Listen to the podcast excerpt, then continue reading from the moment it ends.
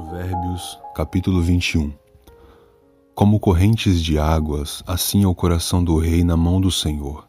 Este o dirige para onde quiser. Todo caminho de uma pessoa é reto aos seus próprios olhos, mas o Senhor sonda os corações. Fazer justiça e julgar com retidão é mais aceitável ao Senhor do que oferecer sacrifícios. Olhar arrogante e coração orgulhoso, a lâmpada dos ímpios, são pecado. Os planos de quem é esforçado conduzem à fartura, mas a pressa excessiva leva à pobreza. Fazer fortuna por meio da mentira é vaidade e armadilha mortal. A violência dos ímpios os leva à ruína, porque eles se recusam a praticar a justiça. O caminho do culpado é tortuoso, mas quanto ao inocente, a sua conduta é reta. Melhor é morar no canto do terraço do que com uma mulher briguenta na mesma casa. A alma do ímpio deseja o mal, nem o seu vizinho recebe dele compaixão. Quando o zombador é castigado, os ingênuos se tornam sábios, e quando o sábio é instruído, cresce no conhecimento. Deus, o justo, observa a casa dos ímpios e os faz cair em desgraça. Quem tapa os ouvidos ao clamor do pobre também clamará e não será ouvido. O presente que se dá em segredo acalma a ira, e a dádiva em sigilo vence a mais forte indignação.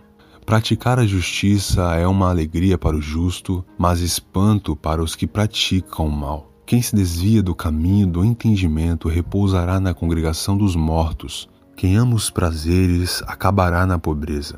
Quem ama o vinho e a boa vida nunca ficará rico. O ímpio serve de resgate para o justo, e em lugar dos retos é entregue o infiel. Melhor é morar numa terra deserta do que com uma mulher briguenta e geniosa. Na casa do sábio há tesouros preciosos e o suficiente para viver mas o tolo desperdiça tudo o que tem. Quem segue a justiça e a bondade achará a vida, a justiça e a honra. O sábio escala a cidade dos valentes e derruba a fortaleza em que eles confiam. Quem guarda a boca e a língua guarda a sua alma de muitas dificuldades. Quanto ao orgulhoso e arrogante, zombador é o seu nome. Ele age com orgulho e arrogância.